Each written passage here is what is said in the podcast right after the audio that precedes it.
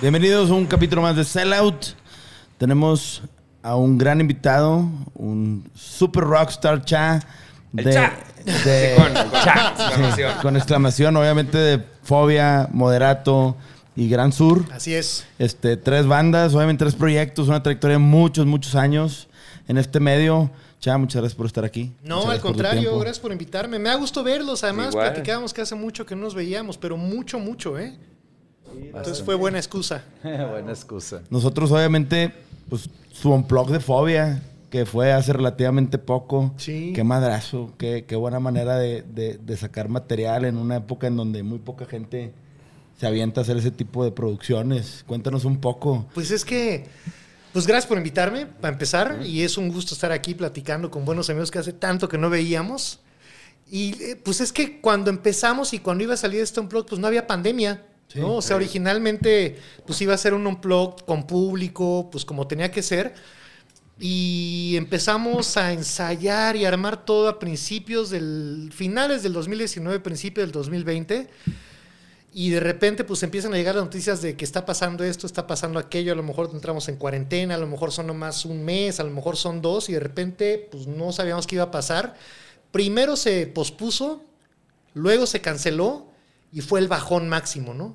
Y luego nos dicen, por ahí de septiembre, yo creo que fue octubre del año, no, agosto, septiembre, que se retomaba todo, ¿no? O sea, que MTV estaba otra vez eh, ahí, que estaban las marcas, que estaba mundo, todo el mundo puesto, pero que lo íbamos a hacer sin público y que tenía que ser además en el lugar que ya se había pactado desde antes. Entonces, pues la frase del año fue de lo malo, lo bueno, ¿no? Entonces eh, dijimos, bueno, pues está bien, ¿no? Si no hay público, pues vamos a aprovechar que no hay público, armamos el escenario diferente, las cámaras diferentes.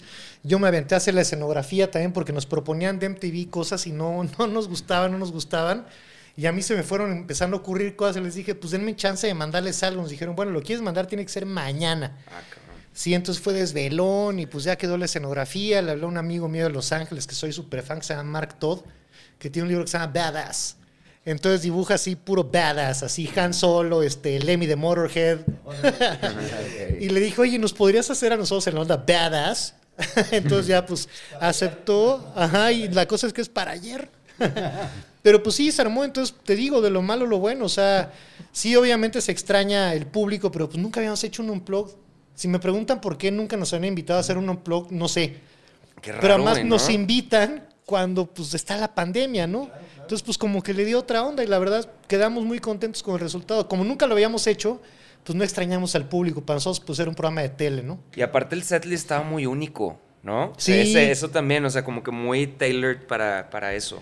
Sí, pues hay canciones que tienes que tocar, ¿no? Que, la gente espera que toques y también MTV esperaba que tocáramos, pero pues también nos pudimos dar chance de meter otras, ¿no? Como una que se llama Mi Pequeño Corazón, que a pesar de que hicimos esta gira de reencuentro de los 30 años y que hicimos un chorro de rolas, este, pues esa no entró y dijimos, ah, pues ahorita es cuando. Y una en particular que nos, nos dio mucho gusto hacer una que se llama Pesadilla, de una época en que estábamos separados y que el grupo eran Leonardo y Paco, nada más. Ok. Entonces Paco dijo, oigan, ¿y si hacemos pesadilla? Y dijimos, sí, claro, pues está chido, pues es ya como fumar la pipa de la paz, ¿no? Entre chingón. todos y con ese disco y con las rolas.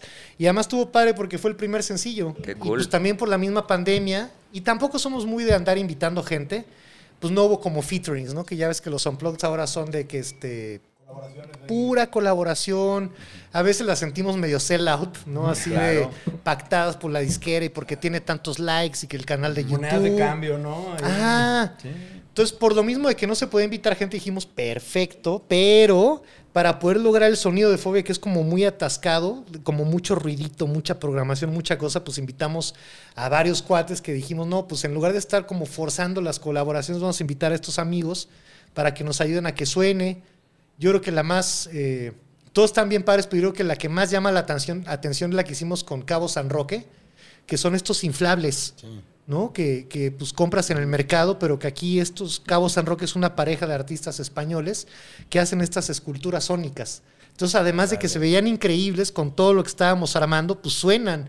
Entonces también ya como que esa parte de secuencia que usamos mucho, pues ya estaba cubierta ahí porque pues sí, son robots que les pones un micrófono y no se rompen las reglas del unplugged.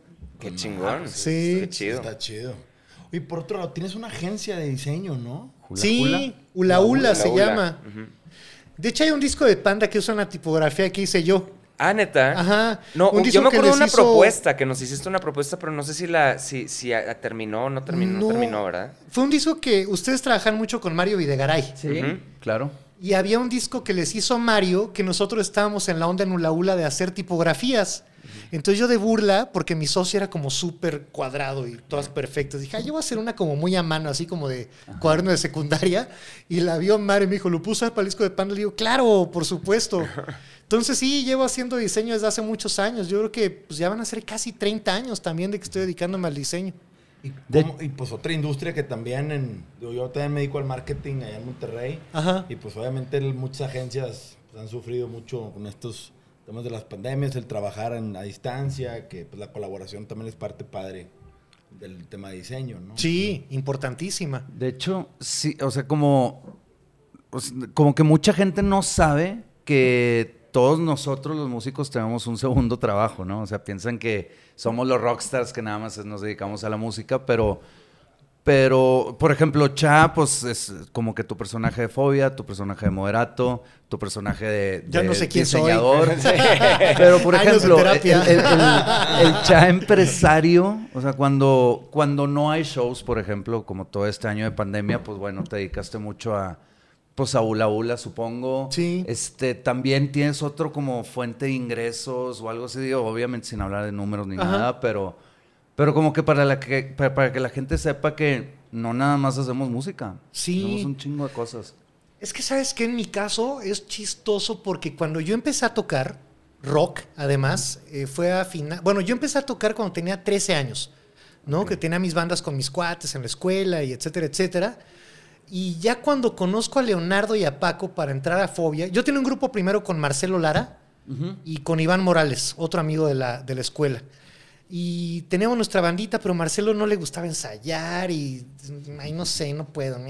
Marcelo Lara siendo Marcelo Lara. Todo lo contrario a Camilo, que es súper chambeador y así.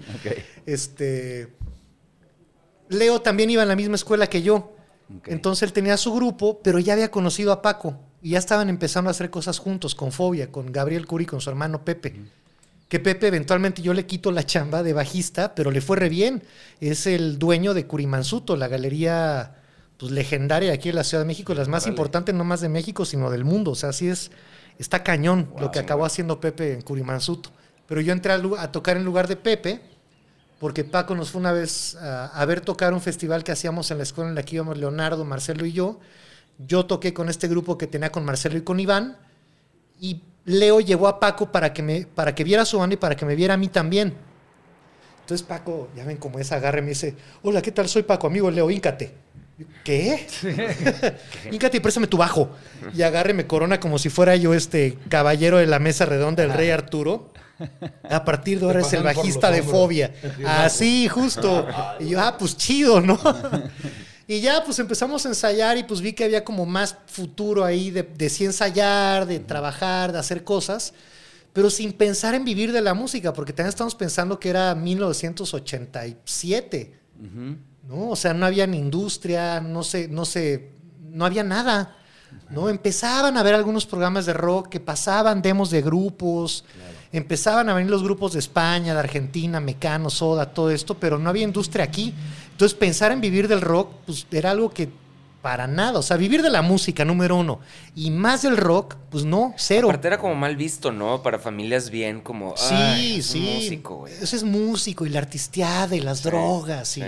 sí. entonces mi papá me decía, porque además el primer grupo al que yo entré eh, fue por accidente, o sea, estaba mi mejor amigo y él quería que estuviera yo en la banda, pues para que estuviéramos los dos amigos chingones ahí en la banda. Y me dijo, entra cantando. Yo dije, güey, no canto, tú, tú entra, no pasa nada, a ver qué pasa.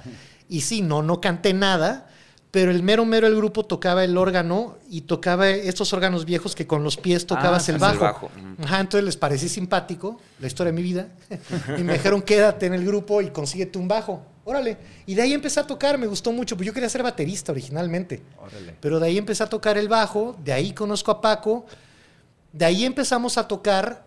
eh, y cuando mi papá es dentista, mi mamá es dentista, todos en mi familia son dentistas. Entonces, desde que yo era chavito, mi papá, cuando me preguntaban a mí qué quería ser de grande, yo así, superhéroe o estrella de rock, lo que sea, va a ser dentista, porque ya tiene los consultorios. Ya. Sí, ya la- tiene los pacientes. Ya está armado, ya está Y armado. su mamá y yo, y trabajamos los tres juntos, y, y, o sea, pues, y yo, pues sí, pues voy a ser dentista, y estudié dos años de odontología Ay, güey. Madres. en la UNAM. Entonces, este, pues ahí estuve dos años, al mismo tiempo estábamos tocando ya con Fobia, y este, no me gustaba nada, nada, nada, le eché ganas, te juro que le eché ganas porque mi papá me decía, es que de músico te vas a morir de hambre. A todos nos dijeron. Y aquí tienes ya todo hecho, puedes estudiar y además tocar. Le dije, güey, es que no me gusta. Y de, y de repente dejé de ir a la escuela. Así sin avisarles dejé de ir y me iba a casa de Paco y nos poníamos a tocar o a casa de Leo y estábamos tocando hasta que un día sale esta película de la Sociedad de los Poetas Muertos, que era un poco lo mismo, ¿no? Este güey que se quería dedicar a la poesía y el papá era súper autoritario y pues la película acaba muy mal, ¿no? Este cuate se acaba suicidando de plano, prefirió morirse a no hacer lo que él quería. Yo dije, no es para tanto, pero sí le voy a comprar a mis papás unos boletos del cine y los llevé a ver la Sociedad de los Poetas Muertos. Los llevaste. No, ellos fueron, les dije, Ellos aquí hay unos boletos, vayan a ver esta película y cuando regresen hablamos.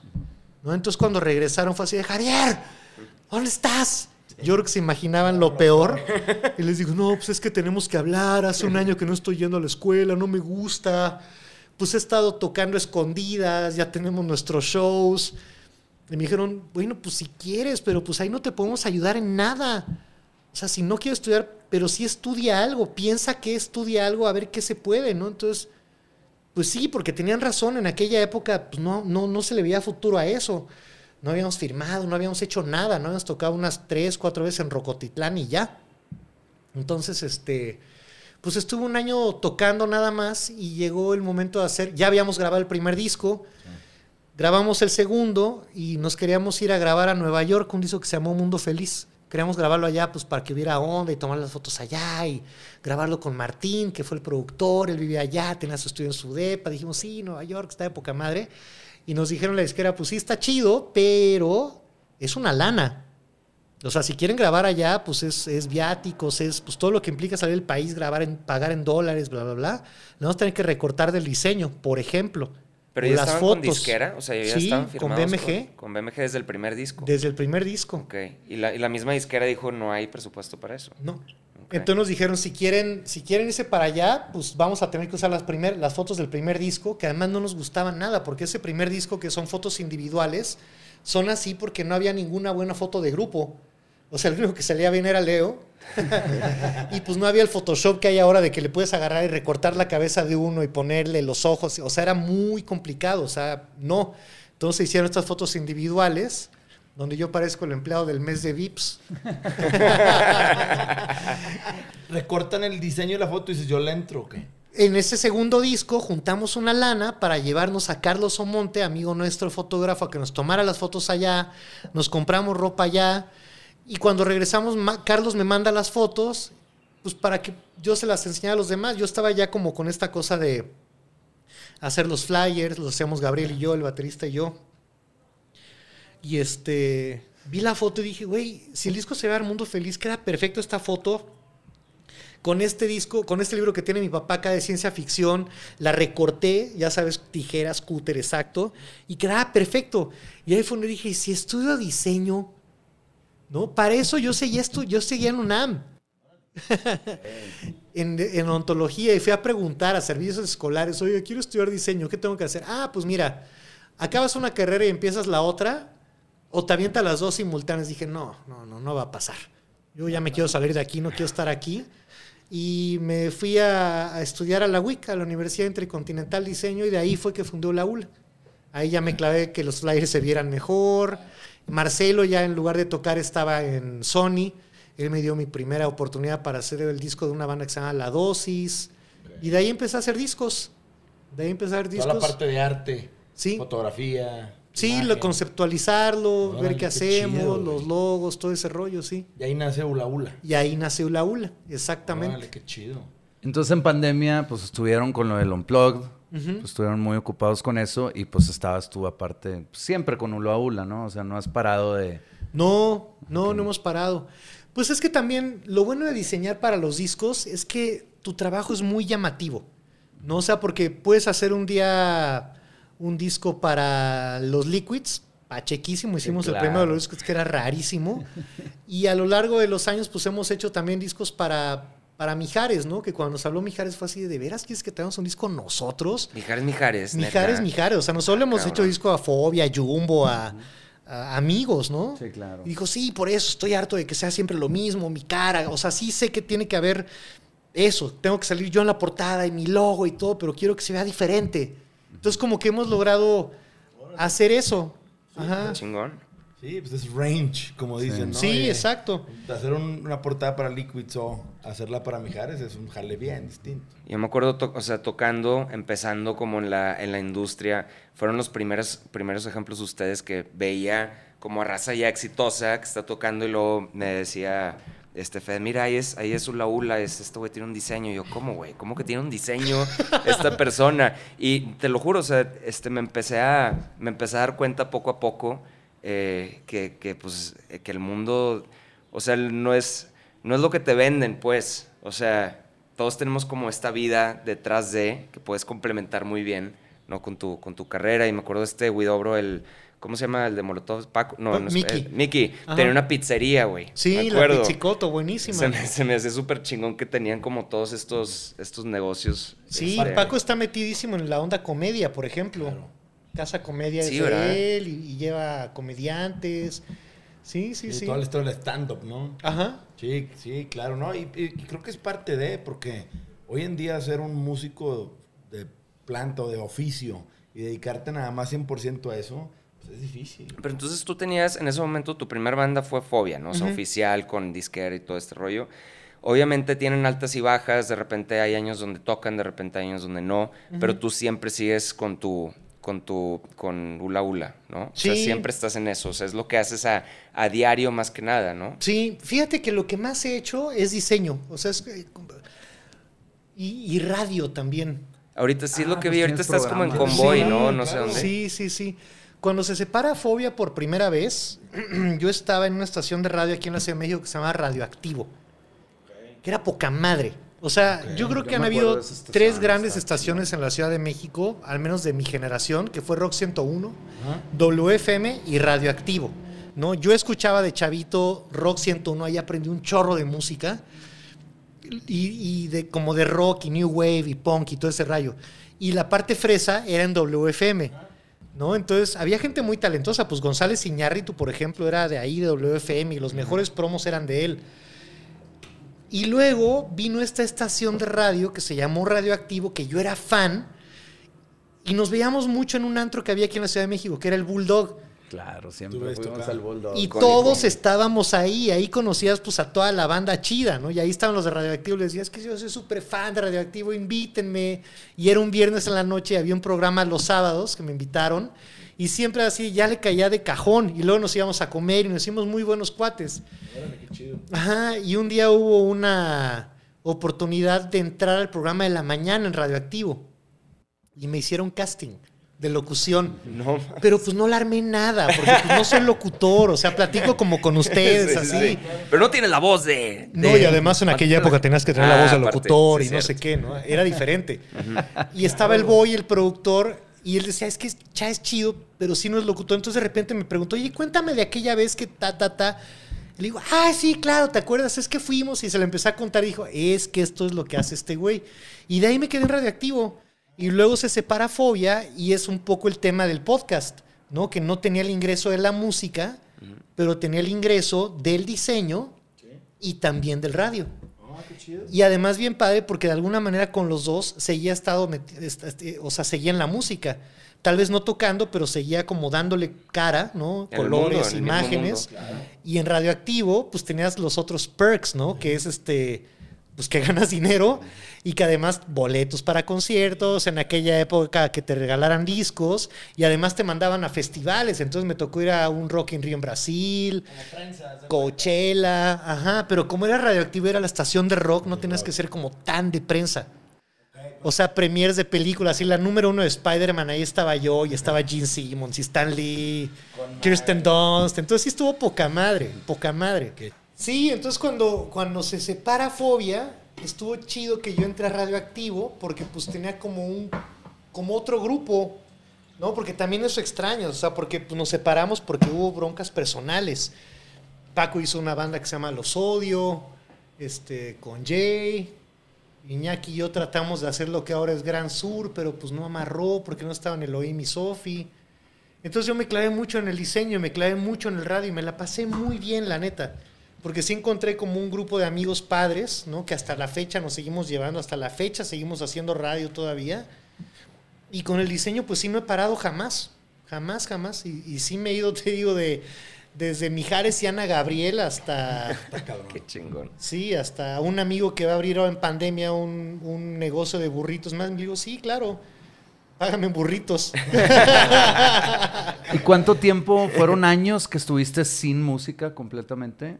Pues, haz de cuenta, Fobia se separa, si no me equivoco, 96, 97 y en 2001 arrancamos Moderato.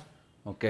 En 2001. 2001. ¿Y cómo es Pues fueron como de- cuatro años que, Sí. que no estabas haciendo nada de. Estuviste fuera de la escena Sin musical? tocar. Pero, sí, sí. pero antes de que entres a moderato y eso, o sea, ya representaba algún tipo de ingreso, ¿no? Fobia. O sea, ya era una, era una banda súper seria que tenía shows por todos lados. Y, sí, sí, sí, y- pues y- era nuestro ingreso principal, claro. ¿Y, cómo es eso? de- o sea, ¿cómo, ¿cómo administran? O sea, fuera de la batalla de egos y todo eso que hay en todas las bandas y, o sea, ¿cómo, eh, no sé, cómo, cómo platican esa parte de, pues, a ver, no va a haber, no haber chamba por aquí? O sea, esto es, esto es lo que nos dedicamos los últimos tantos años. O no sea, se tocó el tema. No se toca ese tema. No se tocó el tema. O sea, se cuenta, la primera vez que se separa Fobia fue porque Leo se va de solista. Mm. ¿no? Y lo mismo, eran otras épocas. En lugar de decir, bueno, haz tu disco, clávate, promuévelo, nosotros nos vamos de vacaciones un rato y luego nos volvemos a juntar. No, ya, nos separamos, ¿cómo? Ya valió madre. Ajá. Que ahorita es tan sencillo así. Sí, sí, sí, ahorita pues, es otra cosa, ¿no? O sea, Pero, por ejemplo, y hablando un tema del tema de negocio, porque obviamente es, independientemente de la razón por la que deciden separarse o tomarse un break, ¿de quién era el nombre Fobia? Ya las regalías estaban partidas. Había una empresa que era de ustedes y de ahí todos eran socios. no, todo mal. todo mal, Todo todo, mal. mal, todo Digo, mal. que esa es como el- la duda de, bueno, aunque dejaste de tocar, pues obviamente, pues hay regalías. No, hombre, nada. o sea, sí había, yo no soy autor, ¿no? Entonces yo no tengo regalías de autoría. Ok. Ok. Tengo mis regalías de intérprete. Intérprete, claro. Que son Pero- que paga la disquera. Pero son Las cada, artísticas, sí. cada cuánto.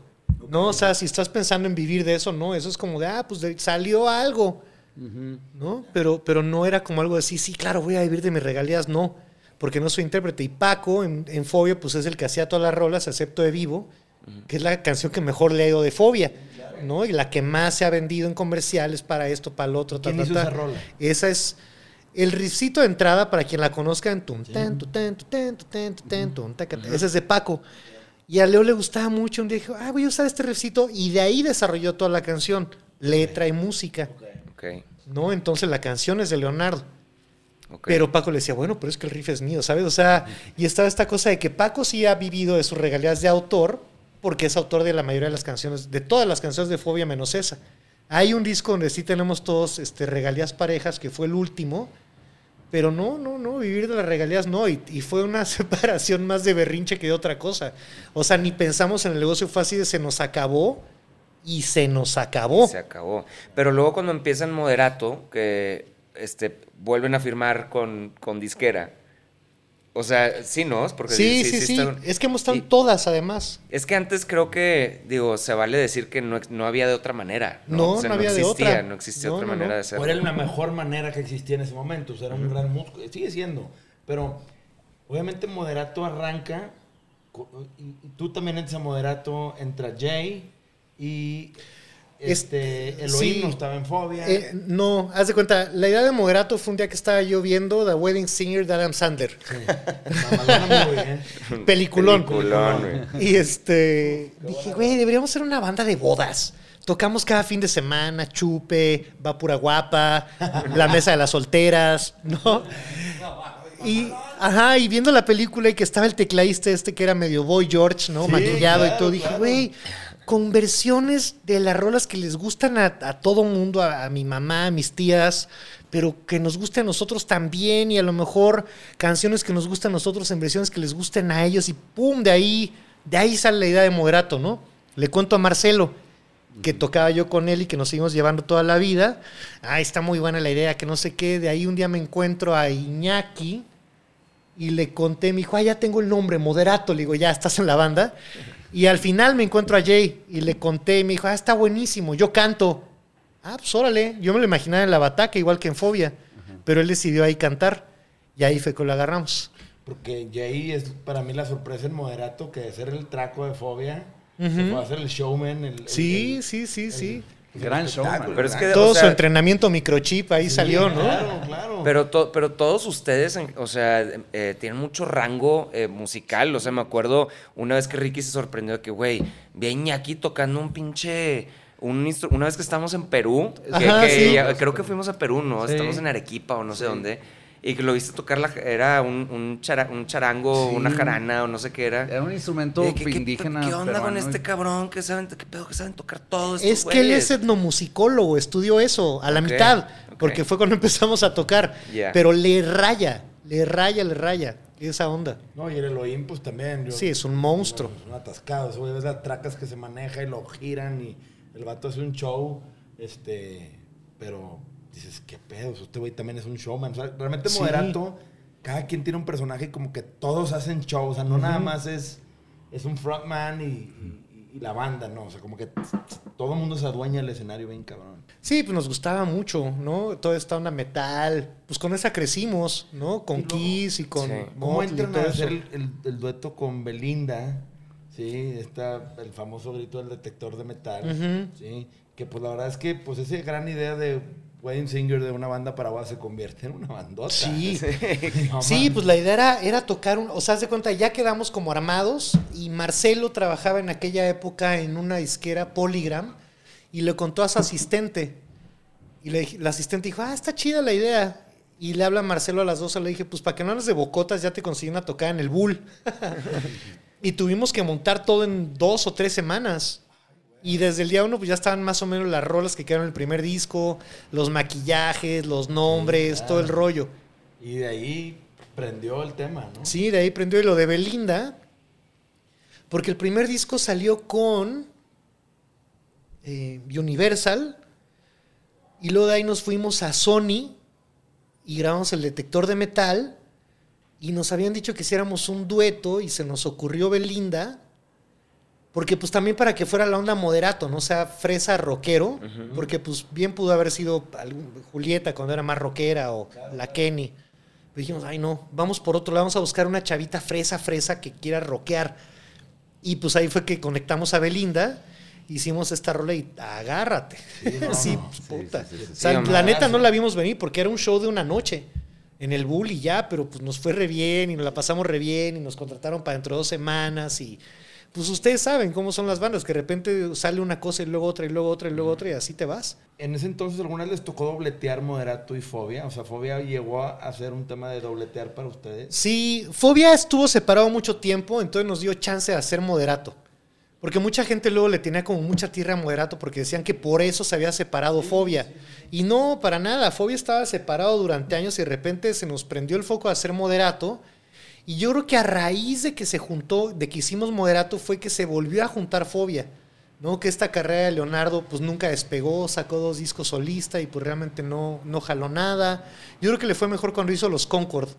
No, porque fue como más de a de veras, más derecho. Sí, con Jonás, el baterista de la ley. Ajá, sí, sí, sí, estuvo más padre, porque también Leo en aquella época pues tenía como unas personas a su alrededor medio gachas, que como que le lavaron el coco feo, y se dejó ir por este lado solista, ¿no? De, de tú no tendrás que estar en una banda de rock, tendrás que ser solista acá. Hijos. ¿Eh? Es que hijos, es que no tiene Sí. nada, como decías tú, no tiene nada malo ser No. solista. O sea, igual cuando Pepe nos dijo que iba a hacer un disco solista, es güey, dale cabrón, ¿sabes? Sí, está claro. chingón. Y nos enseñó, me acuerdo en un avión nos enseñó el disco. Y yo, ah, pues aquí están mis comentarios, esto está chido, esto no. Fuimos a su primer show. ¿Verdad? Y pues no tiene, no tiene nada de malo. No, nada. Este, pero pues el, el- el chiste es como pues perder el enfoque de lo que de lo que le metiste tanto. O sea, no puedes estar cambiando tampoco de, de- de tantas cosas. O sea, sí le tienes que, que invertir, ¿no? O O sea, también puedes vivir con dos proyectos, ustedes lo han hecho. Digo, a través de los años, Moderato y Fobia pues, llegaron a un punto donde convivieron juntos, ¿no? Sí, Y pues la verdad es que lo hicieron funcionar. sí. O sea, sí, pero Moderato es también, o sea, le invirtieron un chorro de trabajo. O sea, yo me acuerdo que eran bien, bien jale. O sea, una banda Sí. muy, muy jale. Fuera de tocar el show y ya es, o sea, esta parte que la gente no entiende que la publicidad, digo, la publicidad, la promoción, es este, es el, el trabajo más, este, pues la talacha, es la talacha de, de, de veras. Y, y, y, pues la verdad es que eran muy, muy jaladores en ese sentido, ¿no? O sea, no, Sí, chi- no claro. chillaban, no chillaban con No, eso. no, no, sobre todo porque con Fobia cometimos muchos errores, ¿no? Porque te digo, era, era otra onda, era otro mundo, era otro México, era otra manera de hacer la música y todo, eran otros medios de comunicación, si era gacho ir a hacer promo, la verdad, así de, ahora vamos a ir a un programa de televisión donde pues van a tocar entre un concurso de cambiarle pañales a los bebés y otro concurso de no sé qué y salías y era, te trataban como si fueras menudo, ¿sabes? ¿Y quién es el más dormilón? ¿Y quién es el más travieso? ¿Y quién es el más moviero? Es así. ah. O sea, sí era un momento que decías, güey, o sea, nos tocó una vez llegar a la redacción, creo que del Excelsior, no me acuerdo muy bien, y nos subieron hasta un cuarto en la azotea, y un señor agarró y nos dio una hoja así de llénenla. Y esa fue la entrevista así de nombre de los integrantes, cuándo se formó el grupo, nombre del disco, nombre del sencillo, dónde lograron. Qué Era, mierda. era horrible. Entonces, como que sí, llegó un momento que decías, no, güey, no quiero, no quiero, no quiero, ¿no? Entonces te, te da como. ugh. Entonces, con Moderato, pues como que sí aprendimos que pues sí es parte del chiste. Ajá. Y todos, como dices, estábamos en lo mismo. Con Fobia, Paco hasta la fecha odia eso. O sea, Paco no ha hecho ni una entrevista del Unplugged, por ejemplo. Ok. Él dijo, yo ya acabé mi chamba, hasta lo puso en Twitter así, yo ya acabé mi chamba, a mí no me vuelven a ver. Y sí, todas las entrevistas del Unplugged las entre- echamos nosotros, ¿no? Ok. Y yo le decía, güey, pero pues es tú dirigiste, es tu música, son tus arreglos. No, yo ya no quiero, bye. Adiós. Creo que hizo una nada más para el Sopitas. Pero sí nos dijo, yo no quiero hacerlo. Y está bien.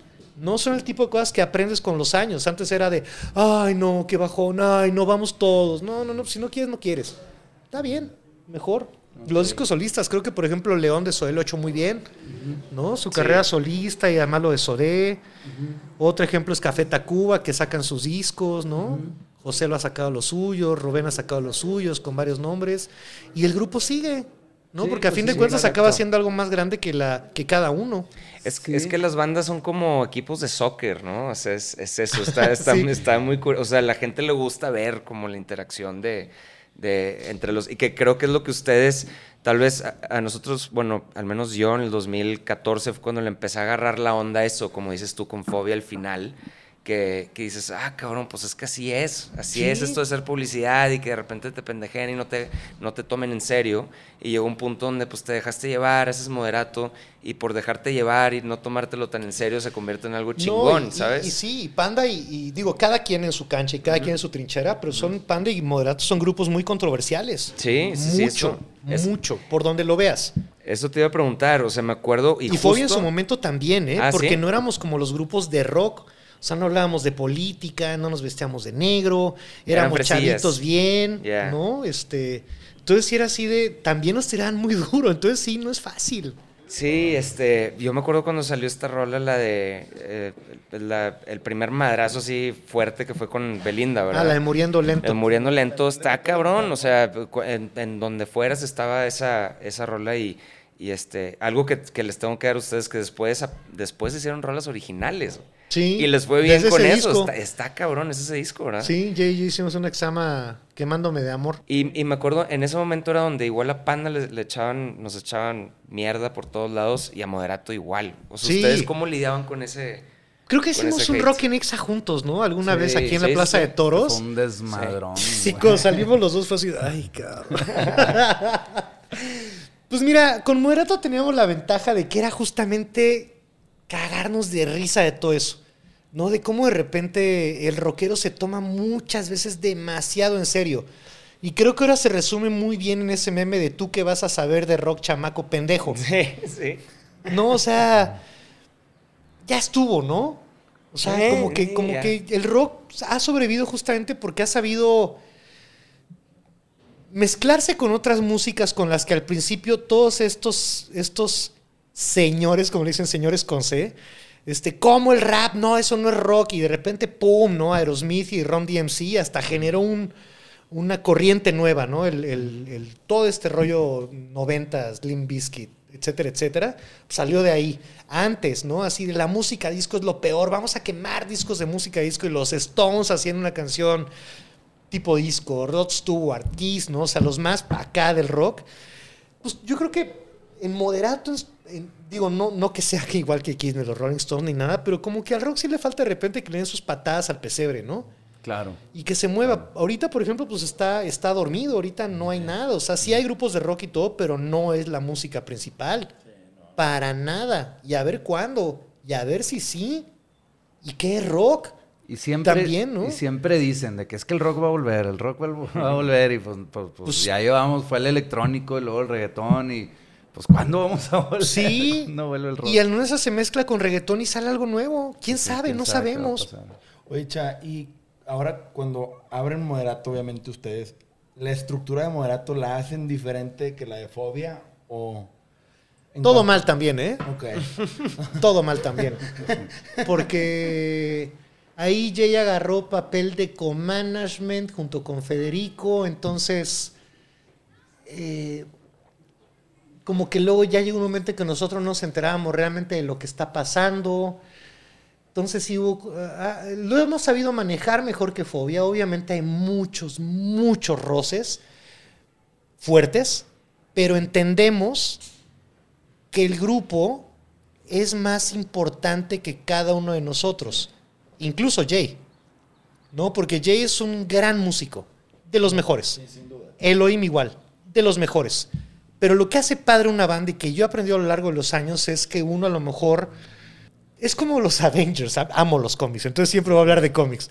Entonces, pues sí, el Batman no tiene poderes, pero ahí está el tú por tú con Superman y la Mujer Maravilla, y el otro que tiene un anillo que con lo que se le ocurra puede hacer, ¿no? Pero él tiene las ideas, él, él tiene la estrategia, él tiene las cosas, entonces es como esta... Sí, sí, sí. No, digo, un Iron Man que pues, es, un genio y hizo su traje, ¿no? Que hay un güey que pues tiene poderes por ser un dios y por lo mismo, o sea, pueden convivir, ¿no? Y hay Pero cosas que solos no pueden. No pueden, totalmente. tienen que estar juntos. Por eso cuando se vuelve a juntar la alineación original, es esta cuestión de personalidades, porque a lo mejor Fleetwood Mac, ¿no? Este, Mick Fleetwood no es un gran, no es un, no es un virtuoso, no es, no es Neil Peart, Ujú. Pero no lo necesitas. O sea, es un güey que toca lo que necesita Fleetwood Mac, pero es el que los junta, el que es el, el que los une y, y deja que el otro componga. O sea, es esta cuestión, por eso son chidas las bandas, lo que platicábamos Sí, ahorita. Como un equipo de sóquer. o sea, Es, como, un equipo de soccer, Sí, de que exactamente. uno, puede que no sea el Una más pandilla. virtuoso, pero es el que siempre apoya por este lado. O el que lo- tuvo la idea, o el que hizo esto, o el que hizo aquello, sí, claro. Y ahorita lo que nos hemos dado cuenta de las nuevas bandas que están con nosotros en Negro Pasión es que ya cada quien tiene roles, ¿no? Que hay bandas donde hay un güey que es el diseñador, hay Ajá. otro güey que es el de la lana, hay otro güey que es el que habla con el manager o disquera o el que se encarga de los shows. O sea, empieza a ver un güey es el que compone Sí, y un güey es el encargado de que todos vayan al ensayo. O sea, como que empiezan a agarrar roles. sí, sí, antes sí, sí, sí, sí, Nadie, sí. todo el mundo andaba como que en el limbo, ¿no? Y uno quiere ser el líder y yo soy el más importante. Pues, ¿Qué pasó con Leonardo? Es que tú eres fobia. Tú eres fobia. ¿Para qué quieres a Paco? Tú también escribes. ¿No? Este. Moderato, te digo que lo hemos sabido llevar bien. O sea, Jay ahorita está con lo de su disco solista. No sé, no tengo idea por dónde se lo vaya a llevar. Pero está bien que lo haga, ¿no? Para que regresamos a Morato y ya cada quien, nosotros ahorita estamos con Gran Sur y ahí, por ejemplo, es bien padre porque los roles, justo esto que decías, están muy claros, ¿no? Sophie es la que compone la mayoría de las canciones, canta increíble, está chulísima, tiene una presencia bien padre en el escenario. Elohim justamente quiso entrar a un grupo como Gran Sur para ya no ser este güey de rock and roll nada más. O sea, él quería tocar ese otras papel, cosas. sí, ese papel le cansó tal vez. más sencillas, quería explorar otras cosas musicalmente hablando. Se armó su depa donde vive con su familia. Bueno, más bien, vive su batería y su familia ahí Alrededor es su roomie. tiene su cuarto el bombo, tiene su cuarto esto. Entonces, como que tiene y puede grabar todo ahí. Entonces, está increíble. Iñaki, pues, esta cuestión que hablábamos ahorita de tocar otros instrumentos, pues le raya, entonces puede explorarlo. A mí me dejan hacer lo que yo quiera con la parte gráfica, con la ropa, con los videos. Yo estoy como llevando un poco ahorita la banda también, la parte de merch. Y está bien chido porque vas aprendiendo de tus errores. Y lo padre, pues es que también, pues no es como antes, ¿no? Que ya yo tengo 53. No, a los 50 no, ya retírate. Ya, ya, vete, ya, no, no, o sea, y tú también lo pensabas, decías, no, güey, yo a los 50 ya no. Y yo he decidido, y además no, no me llama nada la atención, yo no quiero ser papá, no se me antoja tener hijos. Lo pienso ahorita de que digo, ching, que me va a cuidar, pero, ¿Quién me va a cuidar? pero, pues como que prefiero dedicarme a, a tocar, de- prefiero dedicarme a tocar, a, a generar las ideas, a que la hagamos juntos, ¿no? Y está padre porque todas las cosas que quise ser de chavito, las he podido ser ahora. Siempre quise ser locutor, quise tener una banda de rock, quise tener mi tienda con cosas que hacía yo. Este, entonces, pues lo he logrado y eso me tiene, la verdad, muy contento. Qué chingón. ¿Y cómo es eso? Ahorita que dices que tienes cincuenta y tantos años, este, acabas, o sea, Gran Sur lleva, lleva poco. O Sí, sea, vamos a cumplir 2000 cinco años Cinco apenas. años. Este, ¿cómo, o sea, ¿Cómo te sentiste eso como tercer banda? Porque se lo están tomando también, o sea, en serio, en la parte de, pues, se le hace promoción y, o sea, le da es, esta lacha, este, ¿cómo, no sé, cómo es eso? Porque yo, nosotros cuando Ricky y yo lo platicamos mucho, empezamos esta banda Desierto, este, de manera indie, como para, para hacer otra cosa, ¿no? Igual como ustedes con, con Gran Sur, de que, este, voy a tocar la, la jarana, güey Ajá. algo distinto. Eh, queremos hacer algo distinto, y, pero de repente sí nos pegaba como el queremos, o sea, queremos seguir tocando o no. Si nos cuestionamos todo esto antes de, de empezar, porque pues yo también ya voy para los 40 y no es lo mismo que tener 23 años y estar. Te lo digo yo, este, estás chavísimo. no- y es súper a tiempo. No, no, no, gracias. Sí, esa, sí es algo que te conflictuaba. Sí. Sí, pero, o sea, no sé, es como que hay un, este, no sé, o sea, hay gente que, que, piensa que es mal visto o no sé, pero de repente, o sea, no sé, yo tengo este conflicto en mi cabeza que digo, ¿debería estar haciendo esto o no? Y le digo, no, pues sí es lo que me gusta hacer. O sea, en, en los momentos donde no estoy pensando, donde la mente no me está jodiendo, pues estoy tocando, ¿sabes? O sea, estoy to- agarro la guitarra y empiezo a tocar y digo, ¿por qué no nada más hacer esto y ya, güey? Yo no puedo, ¿eh? O sea, yo lo he pensado mucho porque, pues sí, he tocado con güeyes que tocan muy cabrón. ¿No? O sea, Jay, Elohim, ¿no? Paco, Huidobro. Eh, la capacidad musical que tiene Iñaki, a lo mejor no es el virtuoso de, ya sabes, en los teclados o la guitarra, pero, pero tiene una musicalidad brutal, ¿no? Eh, igual Sofi, o sea, es una, es una genia, o sea, su, su oído, su oreja, su, su, sen- su sensibilidad es increíble. Leo igual, o sea, la neta, sí, la Chiquis en su momento, ¿no? Que fue baterista de Fobia, que también es un musicazo. Yo no estoy a ese nivel, para nada. Y durante muchos años lo sufrí, ¿no? Y, este. Pero después me di cuenta que mi valor era otro, ¿no? Este. Que lo mío a lo mejor son las ideas y los conceptos, ¿no? Eh, otro día escuché la única entrevista que dio Paco del, del Unplugged. Decía es que el valor de Cha es que justamente son esas ideas que nos aporta. Y es lo que decíamos de las bandas. Entonces, yo me gusta mucho lo que hago. Eh, nunca he tenido esta cosa de la edad, por suerte. A lo mejor es porque no he seguido como el patrón de a los 20 te casas y a los 30 ya eres papá y tu hijo ya va en la prepa y tus amigos y estás como el mismo rollo. O sea, yo básicamente sigo siendo el mismo güey desde que tengo 15 años, ¿no? Este. Yo eh, me siento igual también, ¿eh? O sea, de repente eso. y quisiera poner un póster de una vieja en mi pared, nada más Sí, porque no sí, no sí, sí, visto, sí. pero- Entonces, pues si tengo una idea, lo que más me emociona es hacerla. Y si tengo gente con quien la voy a poder hacer chingón, está increíble. O sea, me pasa mucho con Iñaki, ¿no? Así de, oye, tengo una idea. Y me voy a su estudio y lo hago. Y él de repente me dice, oye, tengo una idea, ayúdame a hacerla que se vea. ¿no? Y como que vamos armando, lo que hemos armado, creo nosotros, es como una especie de cofradía. A veces nos llevamos mejor unos con otros, otra vez nos llevamos nada con ninguno, o sea, no sé. Pero al menos como que Iñaki y yo siempre nos hemos llevado, siempre nos hemos ayudado mucho eso. Hemos encontrado en Gran Sur como una salida para hacer lo que teníamos ganas de hacer desde hace 25 años, antes que Moderato. Este grupo eh, pues que tomara influencia de la música mexicana, que tuviera influencia de la gráfica mexicana, desde los grandes maestros de los, del muralismo mexicano hasta la señora la tiendita de la esquina. Y, y- y la ropa y hacerle todo. Entonces, a mí, el poder tener una idea, poderla llevar a cabo con gente que, que de corazón respeto y que de corazón quiero mucho, es bien chido. No importa la edad. Yo no me siento de 53, o sea, me siento hasta que me preguntan cuántos años tengo. Claro. La neta, Sí, sí, sí. Pues no me da pena nada porque, porque siento que estoy haciendo algo chingón para lo que no hay edad. ¿No? O sea, si tuviera un hijo ahorita, por ejemplo, para eso sí hay edad. A menos que seas Julio Iglesias. Pero, pero si yo ahorita tuviera un hijo, pues cuando mi hijo tenga 20 años, yo voy a tener 73, ¿no? Así de papá, vamos a jugar pelota. No, no, no, siéntate, vamos a ver discos, vente. Así, ¿no? No, Sí, pero sí, creo sí. que también, eh, o sea, he visto artistas con hijos que lo hacen muy bien también. Ujú. O sea, sí, Iñaki, por ejemplo, lo hace muy bien. Leo tiene tres. Paco igual no tiene hijos. Jade no. Quién sabe para cuándo. Len tiene dos. Y lo hacen muy bien. Yo creo que es una cuestión de cada quien, ¿no? O sea, puede estar solo o en pareja o con hijos. Ya No, o ahí sea, depende de cada quien. Este, nosotros lo platicamos antes de, dijimos, lo que queremos hacer es salir de rol los fines de semana a tocar. Este, yo, en mi caso particular, por ejemplo, a mí no me encanta subirme al escenario a tocar, no, no, no es, no es lo mío. Entonces, eso es lo que. A mí en hace- la pandemia ya me está dando mucha flojera, ¿eh? Sí. Te lo juro. Es que- sí, ¿no? Como sí, que así ya, de salir ay, y ay, no. Entonces, es- sí, o sea, estar en tu casa tocando, eh, produciendo, ¿sabes? Todo ese taller de hacer, eh, se me hace súper chingón. Pero ya el momento donde te tienes que convertir este personaje y vendérselo a la gente y entretenerlos y es como, es un arte, eh, que ustedes lo hacen súper chingón, son los mejores que hay, pero... Pero es, es- es un jale y, tienes que transformarte y hacerlo. Y yo no sé si esté dispuesto a. Sí, no, pero es lo padre tener vida, un cabrón. grupo. Sí. Habrá quien lo haga por ti. Tú eres más, más como dicen, rata de estudio.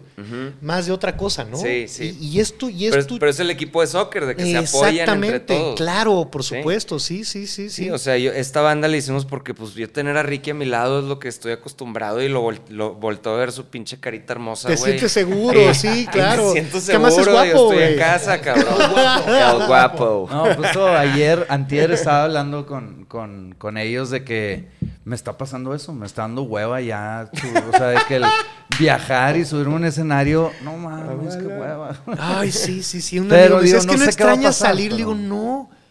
Y me da mucha flojera que este llegue con el- su asistente y el de seguridad y el perro. No.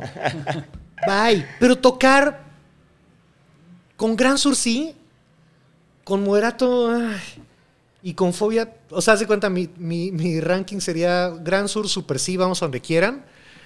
Fobia ahora le va y Moderato es, ay, no, no, no. su- no, ahorita no. Ahorita no, gracias. Hablamos Pues, en póngamelo para llevar. no. Póngamelo para llevar. Oye, y ahora que ya tienes Gran Sur, la estructura de Gran Sur, ya la armaron ahora sí, este, tú Iñaki como habían querido. O sea, la marca, la banda. Sí, ¿sabes qué? Em, es que lo que tienen padre los tres y por lo que decidimos hacerlos por separado, es que nos dimos cuenta que todo se tiene que tratar de algo y también nos dimos cuenta que no hay por qué obligar a alguien a hacer lo que no quiere. ¿No? A Paco el concepto Gran Sur y el concepto moderato no le laten nada. ¿No? La onda hard rock, heavy metal le choca y siempre le ha chocado y lo ha dicho en muchas entrevistas a mí la onda zarapes, nopales no me late.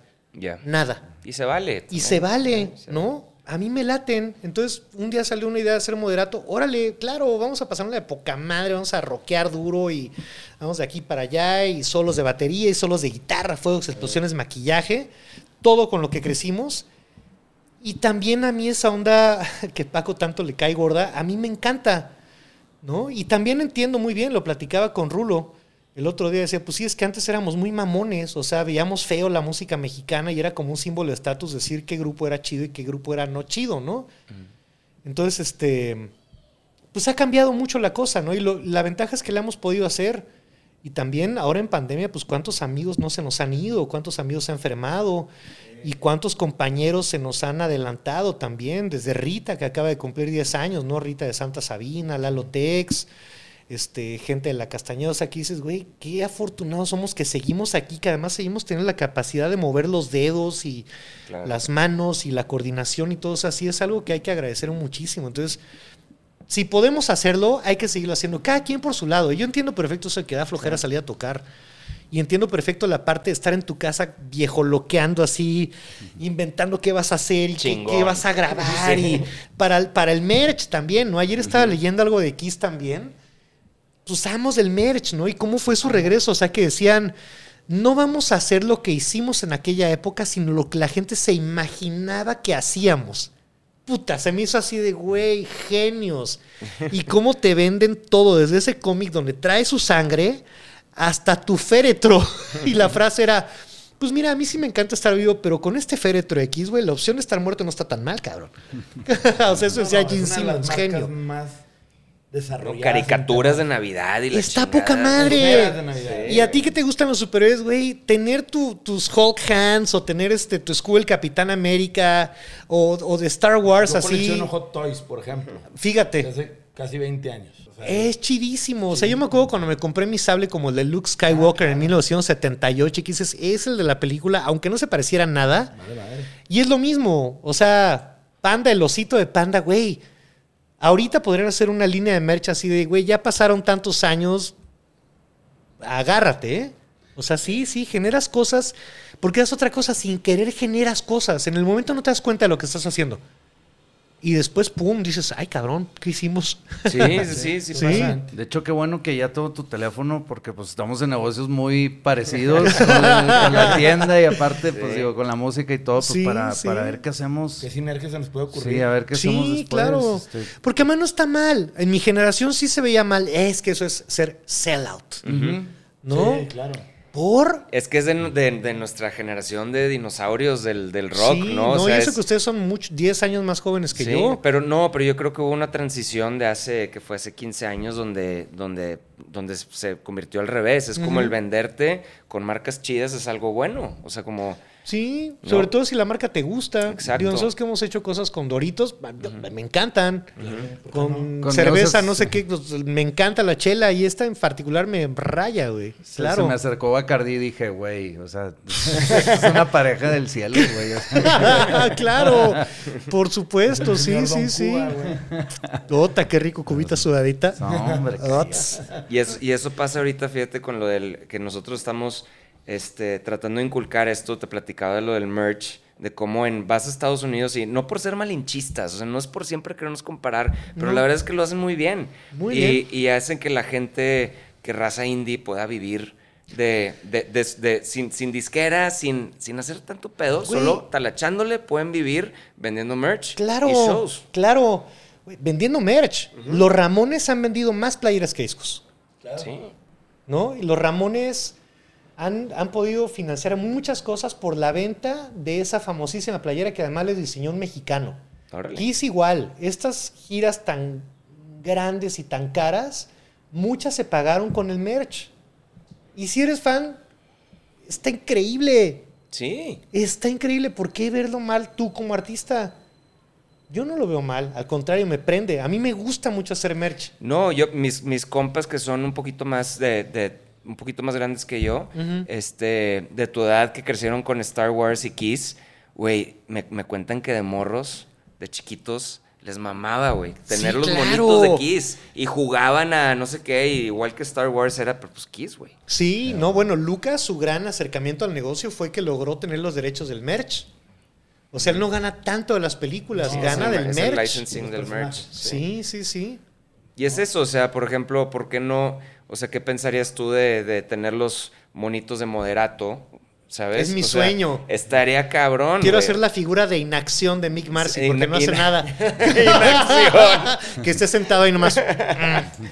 O sea, no, o sea, se me hace raro que no los tengan. Porque Sí, ustedes sí, son, sí. e- o sea, son eso, güey. Son, son como Kiss, güey. No, lo hemos, lo hemos estado buscando, pero no sale. Sacamos nuestro cómic que financiamos nosotros, Federico y yo. Hijo, eso se me hizo tan chingón. El cómic que es como de traileros. Ajá, de- ese, es- luego sacamos otro, Otro, otro. que fue el libro vaquero, que además estaba dentro de la continuidad del libro vaquero. Ok. Sí, quisimos hacer nuestra figura de- del monstruo de cinco cabezas, que era un monstruo ahí, eh, de nosotros cinco con cinco cabezas. Pero es, es- es difícil, porque es, es difícil producir, además queremos que quede bien, Ujú. que quede bien. Pero pues sí, Moderato es, es perfecto para eso, ¿no? Y lo padre de Moderato es que, o sea, por ejemplo, dices, ay, qué huevo, ahorita, ahorita pues no le quiero talachar a eso. Este, prefiero involucrarme en, en, este, mi estudio, eh, con Gran Sur, por esto, pero Moderato puede seguir generando, le puede seguir brindando felicidad a tus fans, que yo he visto los fans de, de Moderato, sí, que no, es una... ese es mi sueño, ¿eh? O sea, ya no tener que tocar, ya como que vivir de todo esto que hemos creado, porque yo siempre, ya en algún momento dijo, ya hay que desmaquillarnos, como Kiss, le digo, no, No, no, no, a pesar de que a Kiss le fue bien con la desmaquillada, vendió más, o sea, agarró muy bien contra la creencia popular, pero yo le digo, no, porque si no ya son los señores ahí de fobia y de, o sea, no, el chiste es lo que nos unifica. No, no, no, no, no, no, no. O sea, yo siempre peleaba muy, es que ya no tendríamos que hacer rock, el rock ya se murió. No, no. es el grupo de rock. O sea, tiene- tenemos que seguir por ahí. Sí, y es un tema de serle fiel a tu propósito, o sea, como marca, que es moderato. Sí, claro. pues, La gente ya espera algo. Y la verdad es que estos personajes han tomado vida propia de cierta manera. Y es una marca bien chida. Sí. Y eso, y cómo capitalizarlo con el tiempo. Sí, Kiss sigue capitalizando a través de los años cosas que hicieron en los noventas. Claro. La idea de Gene. Simmons es decir, que ya, ya maquilló a dos que no son los originales con los maquillajes de los originales. Y si en algún momento se va a maquillar un güey como yo y otro como Paul, para que haya Kiss hasta el año 3000, toma eso George Lucas. Para cerrar, ¿qué sigue para Cha con Gran Sur? ¿Qué sigue con Moderato? ¿Va a haber fechas? ¿No hay? ¿Hay nuevo disco de alguna de tus facetas? Pues ahorita con Fobia, pues es esperar a que se levante todo este rollo de la pandemia y pues ver cuándo podemos presentar el Unplugged en vivo. Moderato está en stand-by ahorita, pues esperando también que pase todo esto. Y con Gran Sur, pues estamos ahorita sí muy activos con un sencillo nuevo que se llama Fina Condena, conciertos en streaming, videos que estamos haciendo nosotros, el merch, ¿no? Este, cosas a mano, cosas como la ropa que usamos nosotros, ropa bordada. Me interesa mucho explorar esa parte, no nada más la camiseta, el disco del pin, sino como, como la parte de ropa, moda, este cosas como eh, edición especial, ¿no? Hacer 10 nada más, pero que las pinte yo, como las que usamos en. eh, Sofi usa para, para los shows uno de estos changos que son alcancías que venden en los mercaditos. Sí, sí, es una maraca. Ajá, pero nosotros las hacemos maracas, entonces Sí. como que irnos un poco por ahí. Qué Está chido. chingón. se Y seguir haciendo chido. cosas desde la casa, eso me encanta. Yo estoy en tu club ahorita al 100. Perfecto, pues Cha, muchísimas gracias por haber estado aquí. Sé que no sales mucho, sé que este, tenías una agenda complicada hoy, pero la verdad es que súper plática. No, sí, estuvo muy chida. Muchas gracias. Esos íconos en la industria y en el rock, que la verdad es que este, yo en lo personal soy muy fan Ay, no, pues trabajo. muchas gracias. Este, y la verdad es que, pues, yo creo que Gran Sur es un gran proyecto para todos los que no lo han escuchado este primer entonces escúchenlo, está fregón. Y pues obviamente Cha de Fobia Moderato y Gran Sur con nosotros. Alright. A ver algo ula con cierto luego. Y. Ula Ula Studios. Qué chingón verte. Studios también. No, Bien igualmente. Muchas gracias. All right. fregón. Gracias.